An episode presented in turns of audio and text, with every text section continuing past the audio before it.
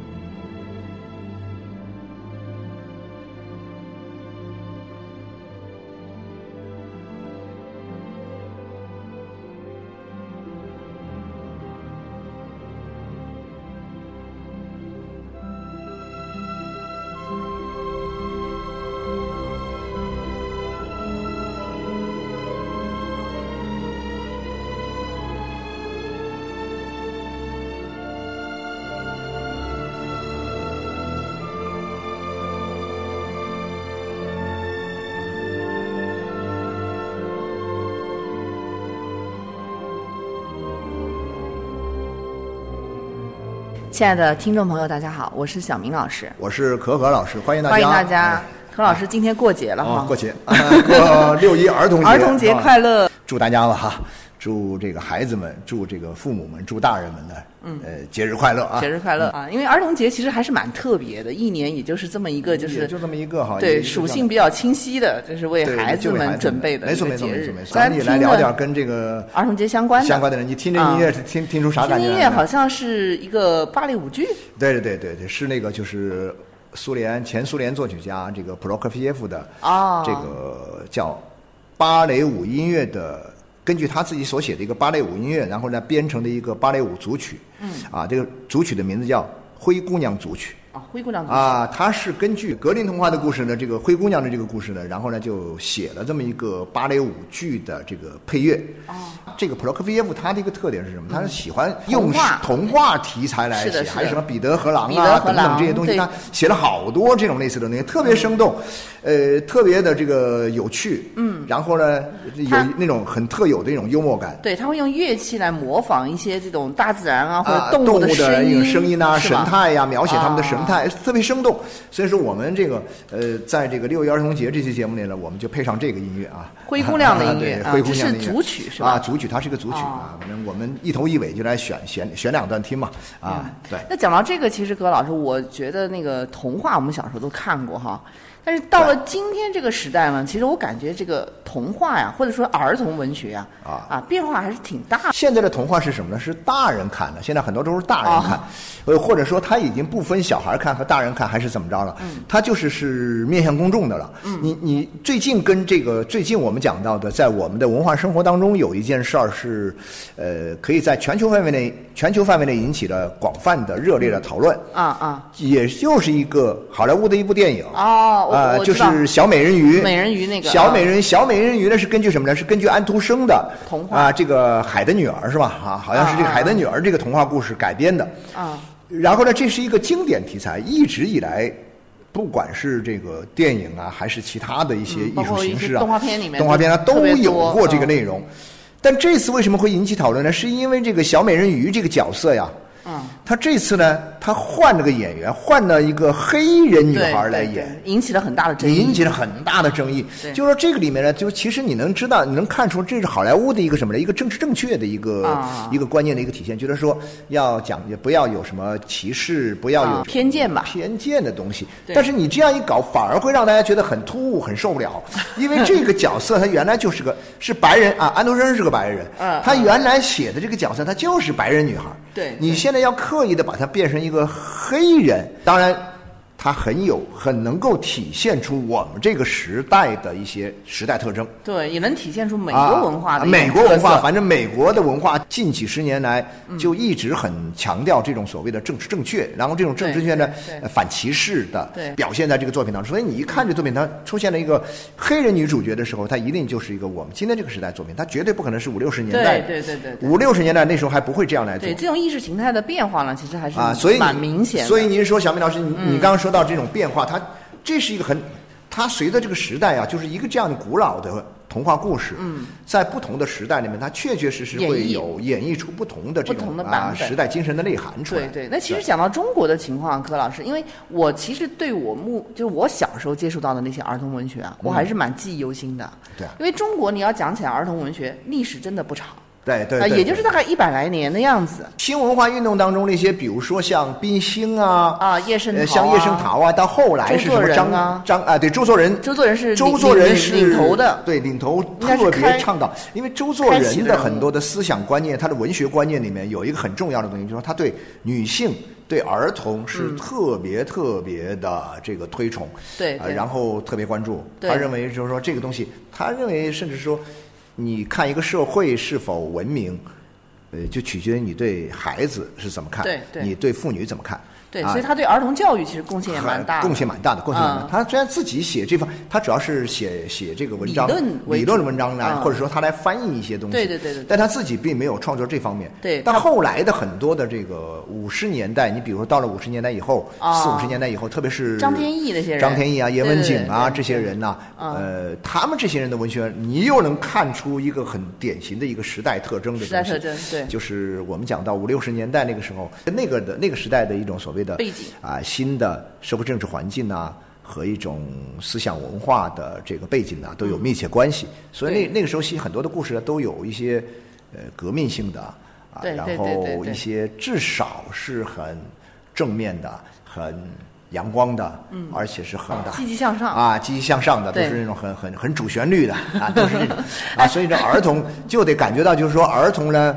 你要培养，从小就要从小就要抓起，对，要把这个苗子要要根红苗正。对对对。啊，那个时代的儿童文学呢，其实起到了一种这个呃这种培正的作用。没错啊，培正的作用。所以我就想跟您说，讲到这一点呢，其实我感觉儿童文学啊，它最主要的一个还是一个教育的一个。其实对啊，它其实是可能就产生于这种教育。最早的儿童文学，其实那时候我们出现就类似于像，可能。国外的那些，国外的这些吧，再早我反正也不是这方面的专家哈，咱们也，但至少来说，你说这个呃，像格林童话呀，对对，像这个安徒生的童话呀，嗯，其实它里面的这种教育的功能也是很明确的，很明确的。它有一种什么呢？它也当然有一种。抚慰的东西在里面，有一种这个安抚啊、抚慰啊，这个东西在里面。有爱的、善良的、善良的这东西在里面，它起着一种就是我们讲的灵魂按摩的作用啊，就是有有一点什么，就是你用文学作品来哄孩子，教化的功能，精神教化的作用。当然是首当其冲的。肯定你小孩你又不能强制性的，所以说你会那个手段呐、呃技巧啊、方法呀，很多方面你要适合孩子的特点啊。所以你看这样来讲，你就包括像什么呢？呀，那么一个很可怜的故事，像什么卖火柴的小女。孩这样一个可怜的故事，最后呢，在这个火柴的这个光芒中去了天堂啊，去了天堂。啊，我记得我们那时候学外国文学的时候讲这个东西的时候老师跟我们讲，这其实它不是外哎，不是儿童文学，他的作品只是披上了一个儿童文学的外衣，它事实上是他的一种呃社会批判手手段啊，他批判这个社会、挖掘人性的一种手段啊啊，它里面审美倾向上是倾向于这种。更多儿童文学的更多的对对美学倾向的，那你像这些东西，它其实，但是呢，它又有教，但它又要有乐，所以说我们讲到就是寓教于乐，寓教于乐嘛，哈，这种方式其实。不过不过，刚刚柯老师您讲这个，我想到一个问题哈，就是儿童文学呢，它的创作者。大部分都是成人，基本上都是对，基本上都是成人。我就发现这里面一个特好玩的一个现象，就是它是成人写所谓儿童文学，对对对对，这就是我您刚刚说到的一个，就是寓教于乐这个东西。啊，它其实就是是大人要教化儿童，对，然后呢是一种其实也是一种规训的方式，规训的方式。啊，一种规训，但是这种规训呢，你显然不能用大人那种方式来规训，对对。对，啊，规训呢，你你得用孩子们适应的方式，心理特点，那所以说大人们呢就哎。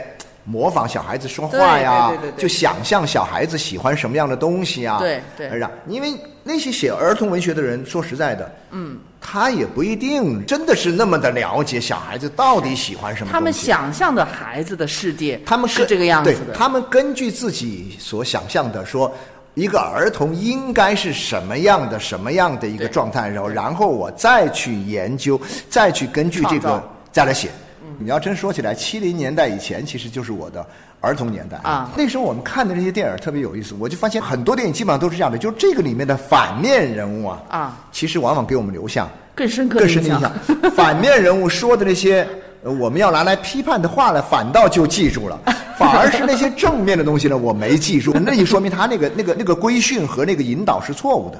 哦，他不了解我们小孩儿。对对对你比如举个例子来说哈，我记得那时候我们看过一个电影叫嗯《向阳院的故事》。电影啊是个电影啊向阳院的故事里面，就是有坏人想要这个拉拢腐蚀青少年，有儿童、骗孩子啊，就骗孩子。嗯那骗孩子怎么骗呢？他拿那个糖果来诱骗孩子，哦然后还唱儿歌，嗯叫然后叫糖儿甜，糖儿香，吃吃玩玩喜洋洋。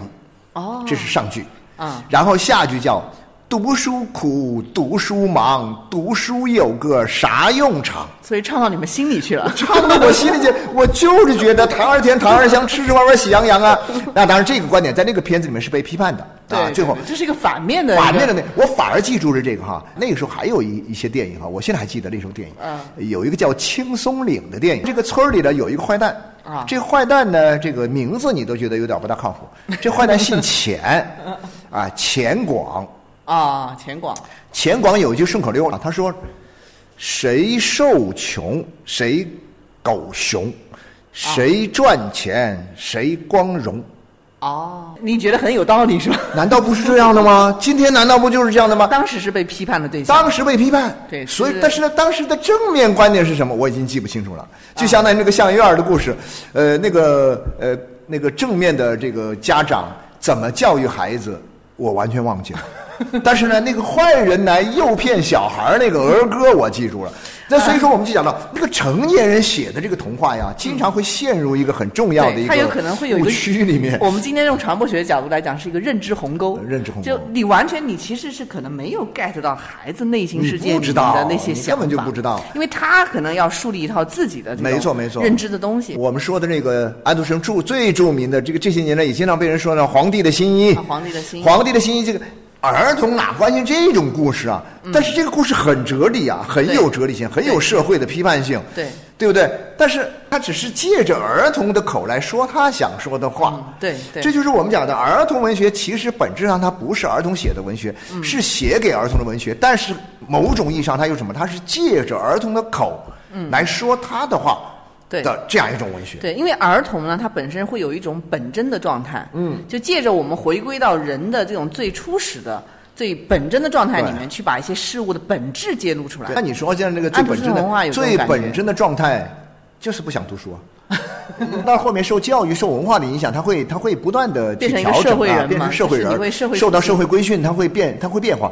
就是儿童他就两种情况，一种是不用读书，那就是神童，当然这极少，啊绝大多数他都是不爱读书，因为他。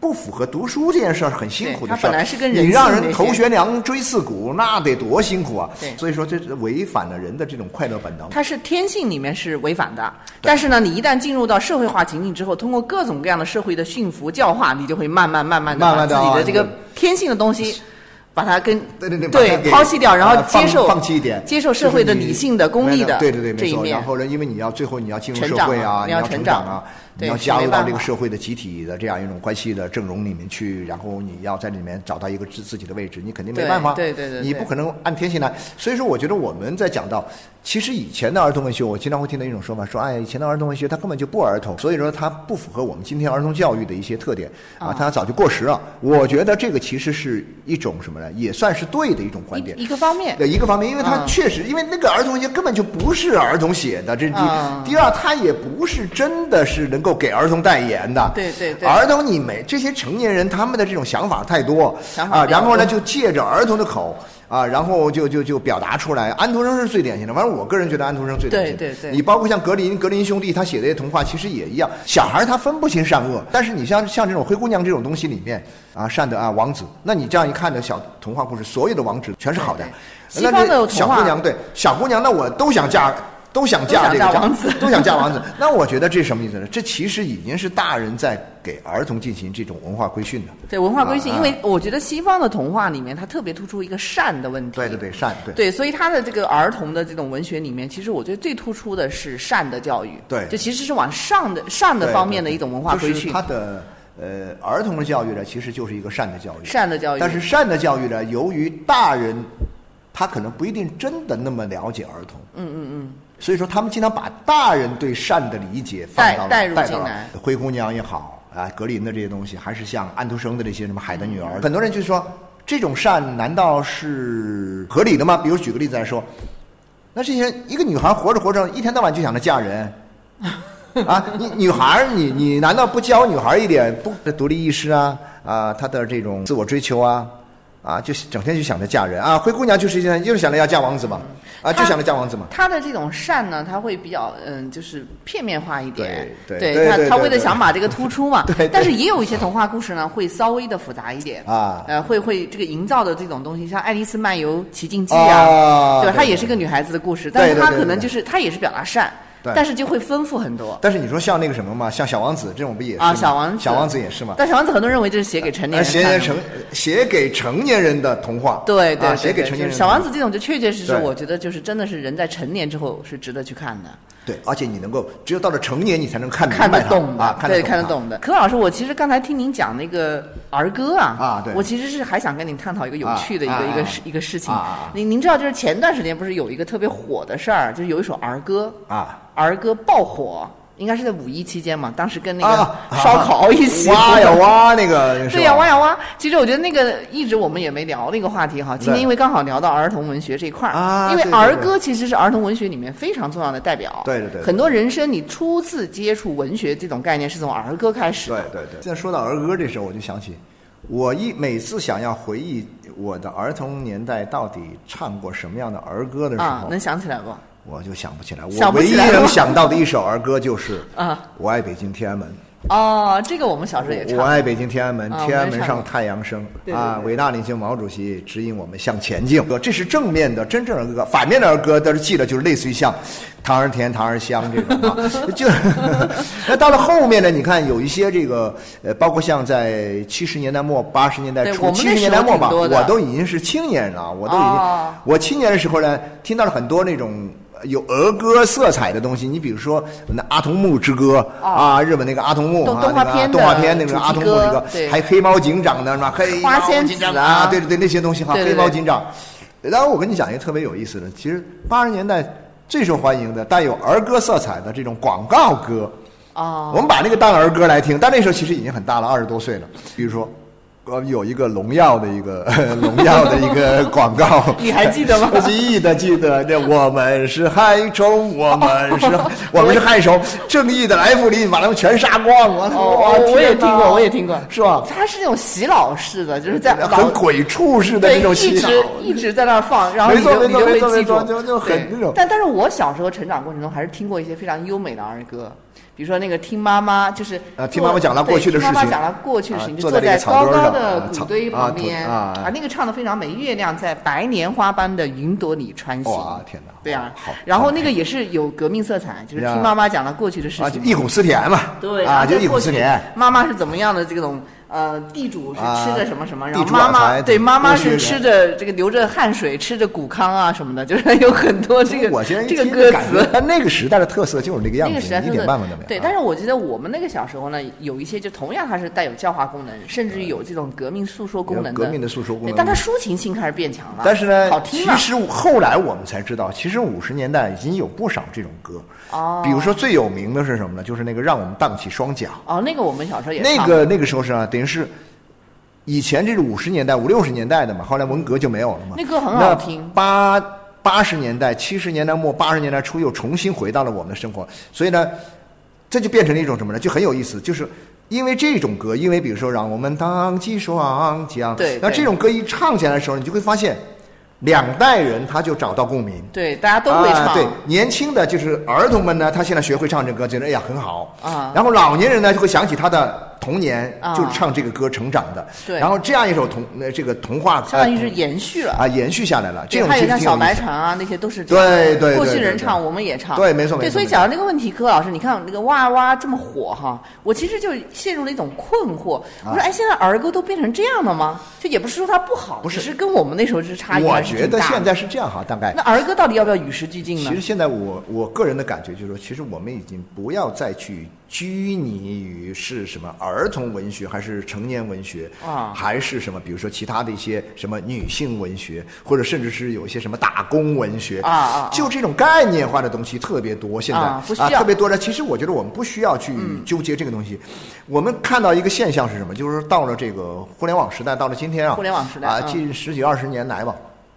有一个很典型的这种审美方面的特点是什么？一个演变的趋势就是啊就是成年人呐、他的审美啊低幼化，成年的审美低幼化。我我我想到，而且反过来，那儿童儿童的呢，反而是过早的进入到成年人的世界啊，成人世界，对对对，就是你说像那个孩子们，那都是成年人歌曲，很多当年那唱那什么，呃，什么我就我爱你就像什么老鼠爱大米什么玩意儿的，哎呀，那些孩子们唱的很来劲的，这其实不是孩子的歌，对。是成年人的你像前段时间那个《孤勇者》。啊，孤勇者也一样在小学里面那么流行，都是孩子们唱，小学生喜欢唱这种歌。孩子们唱的可带劲了，什么我孤身走暗巷啊，啊哇，那唱的对对对，每一个学校都在唱。然后对，没错啦，就是这然后哇呀哇，其实是成年人在唱。哇呀哇！你看上去最初那个黄老师他是给孩子们在对。这是上课后的来时候用的，结果一到网上一曝光之后呢，结果被洗脑在成成年年人的世界里面引爆引爆，引爆引爆。是成年人来改造各种版本的，造，然后这出现了各种各样的。版本，我全民都在挖。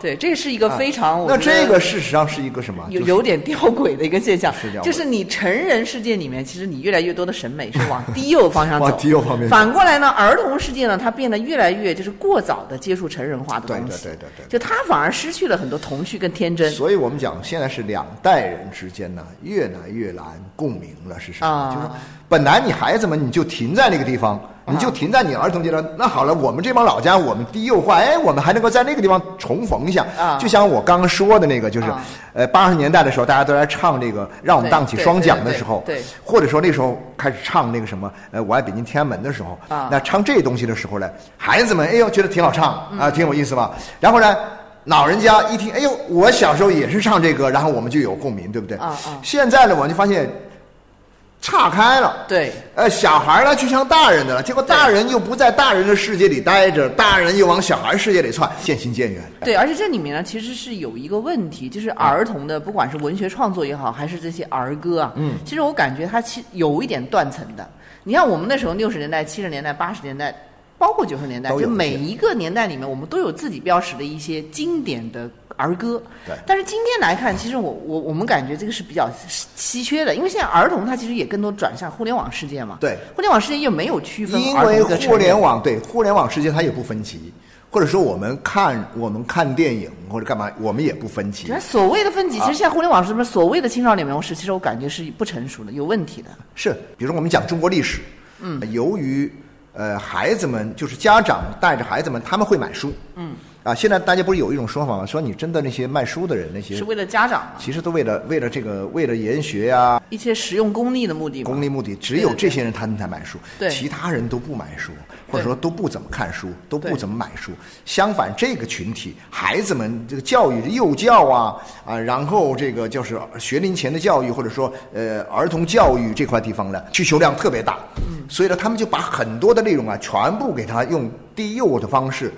本来是一个介绍一个知识哈，啊。讲中国历史，啊。人家就弄很多的，比如说我前不久看了一个书叫《猫的什么什么中国史》啊，用一个猫的眼光来看中国的历史。哦。然后你肯定来龙去脉，你不可能把这东西说得很清楚。明白。但是呢，他就是用一种低幼化的方式就很多图。啊，很多图，然后呢浅阅读，浅阅读一点点。啊，一点点，那么一点点，呃，就是蜻蜓点水一样的语气啊，都是很很幼啊，很低幼化的卖萌啊啊。那种。其实呃还是一种搞笑，还是一种成人想象的儿童我认为还是一样的，就是成人想象。你觉得孩子们讲，结果呢？其实你发现，当你把这些东西想要卖给孩子的时候，孩子们已经去唱《孤勇者》了。对呀、你你你你你明白这意思吧？就是其实又擦肩而过了这些书好卖的原因是什么？其实不是孩子们真的想要多爸爸孩子妈妈们对呀、你知道，就说这这个东西就反映了我们刚才说的这种低幼化的现象，成人低幼化。然后呢，这帮人呢，这帮书商们呢，就就摸准了这帮这帮家长们的心理。实际上它是一种市场导向。对，它这个就说这种书好卖，为什么好卖呢？它迎合了那些父母的需求父。母低幼化了，对父母其实孩子已经不低幼化了，孩子已经去对，他们喜欢的东西是另外一种东西。就是孩子呢，因为过早的，特别是我们这一代互联网界这个时代的孩子啊，他已经过早的进入到成人世界之后，他很多思想他其实已经在往那个向往的成人世界里面在走。对，对已经在走了。就是，所以我还是觉得说，呃，我们很多时候呢，就这种你对孩子的这种想象的东西限制了。其实真正对孩子的限制是什么？是我们想象了一种儿童，嗯，想象了孩子他应该怎么样，然后我们就给他去。嗯嗯，甜味啊！其实我觉得更多的就是说，还是一个观点，我还是很不管是儿童文学也好，还是这个呃影视剧也好，还是这些东西，呃，这个叫什么儿歌啊这些东西也好，你就让孩子们自己选择嘛，让他们自己选。但是你说他们自己选，他就不选，但是他总会选。我跟你说，对他自己选是一方面，不过我还是觉得呢，多多少少应该有一些些一引导，点点引导吧，对，应该有一些些引导就可以了，。对但这个引导呢，其实要回归到它本身这种儿童文学或者说儿歌的本质上来，就是你还是要以一种纯真呐、或者志趣啊，就是本真的东西。你都知道，跟孩子说话，跟孩子孩子看问题，你要去研究孩子呀，啊你要去研真正去研究孩子他们喜欢什么东西。我们发，我现在是感觉到，我们对孩子的研究其实是很很主观化的啊，就不了解。但是呢，就是说，你就包括像什么纯真啊、执着呀，啊，还有这种质朴的呀、神奇的啊、喜欢幻想啊这些东西，嗯那有些方面其实是很很可以的。你像那些玩游戏的那些游戏是可以的啊但是你又不敢不敢让他玩游戏，你觉得哎呀不能玩游戏。啊，呃，呃，很好的开发他的想象。其实我觉得最好是什么呢？就是说孩子们想象力，你要最大限限度的去去释放出来，对释放他的想象力。然后呢，他的天性的淳朴、单纯的东西呢，呃，也是需要去呵护的。对呃，那有些东西你就不用去限制他们，或者说规定他们，或者说给他们去怎么怎么样，想象他们会怎么样。对，所以什么样才是对儿童来讲的好东西？这个其实，在今天来讲是有一定的，对但是反正我偏差的我个人觉得就是糖儿甜，糖儿香，吃吃玩玩喜洋洋，就是那种吃吃玩玩，就让他们吃 吃饱了，然后呢让他们玩够了啊就可以了。因为我甚至觉得说。等到他的一定的年龄之后啊，他会自己去选择。你到幼儿园，呃，三岁上幼儿园，对六岁七呃，岁学龄前嘛，这三年要准备上小学了学龄前这嗯三年，老师就已经给你在规训了呀。嗯嗯嗯，那然后你其他的家长，你还要你还要再给学校里面、给幼儿园、给学校里面那些那些规训的东西添砖加瓦吗？层层加码吗？我觉得不需要了。所以呢，我的想法是什么呢？就是说，除了学校里面给他那些，那我们不便讨论哈，我们不便讨论。对除了那之外，你剩下能做的事情就是带他去玩儿嗯，就带他去玩，随便玩什么没关系。对，所以柯老师，您代表的其实是在这种就是幼儿教育里面啊，或者说儿童教育里面一种观点，嗯。就你可能会比较只是一种观点哈。对一种嗯就对对对是一个种某一种观点。嘛，对，某一种观点因为这种确实是这种教育概念呢，它是确实是有争议，对大家观点会不一样。没错。那你这种观点呢，可能就更多的去强调它的自身的自然的天性啊对天性这个部分。自然天性，对，然后对外在的这种作用呢要谨慎。对非常啊，非常特别是对于这些影像社会规训类的这些东西要谨啊慎，就要不要过早的进入。没错，因为我觉得你是从上幼儿园开始就已经在规训了。那你说，那这个规训呢？我们刚刚说的这挖呀挖，这黄老师，黄老师给这孩子们念的儿歌，我觉得挺好啊。啊放到孩子那儿是挺好的，挖呀挖，的花园里面啊，就挖就种大大的花喽，那就挖花园去种。但是呢，那你要真这样一较真儿的话呢，你这很多事儿你不能较真儿，你一较真儿的话呢。那我们家连房都没有，你让我在什么花园里挖，我上哪挖去？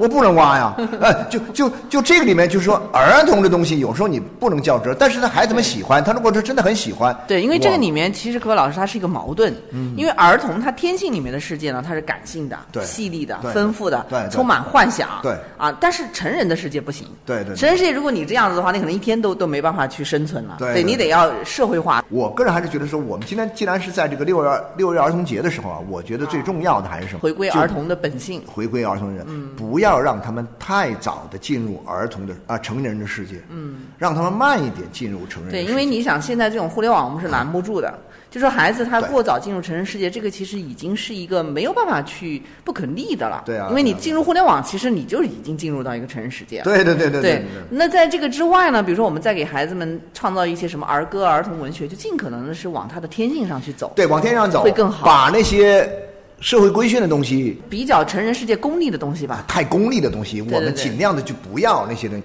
就是一些真善美的东西呢，用对，真善美。最简单的 A B C。那我觉得还是释放天性，不要把太多成人的东西加在他们身上。对，一定是这样。当然这只代表我们的一啊个观点啊。实际上，就讲真心话，我们在自己，包括我个人嘛，我培养自己的小孩，啊其实都很难说完全做到。没错对，就回归到一个孩子本性的这种纯净的心灵世界，其实是很难的，很难的很难的。因为社会上其实你各种各样的杂音都是存在的。对。所以今天的姑且是探讨，探讨一下，探讨一下，抛砖引玉对，啊。在儿童节这一天，我们所有的人，小朋友、大朋友都回归一个本真的啊，至少在这一天里面啊回归一下，对好吗？本真的心你看我觉得我们，呃，反正至少我觉得我是回归了一下嘛，完全就对对对，啊。好，啊。我们再听一听灰姑娘啊，灰姑娘，那嗯。同时也跟各位呃社员朋友们说一下啊，就嗯。呃我和小明老师，我们做了一个两个美学家的这个公众号，对公众号，啊公众号，对大家关注我们的两个美学家的公号呢，我们可以在后台上给朋友们提供我们每一次作品的完整的音乐。完整的音乐哈，我就把把这个普罗科菲耶夫的这个灰姑娘的组曲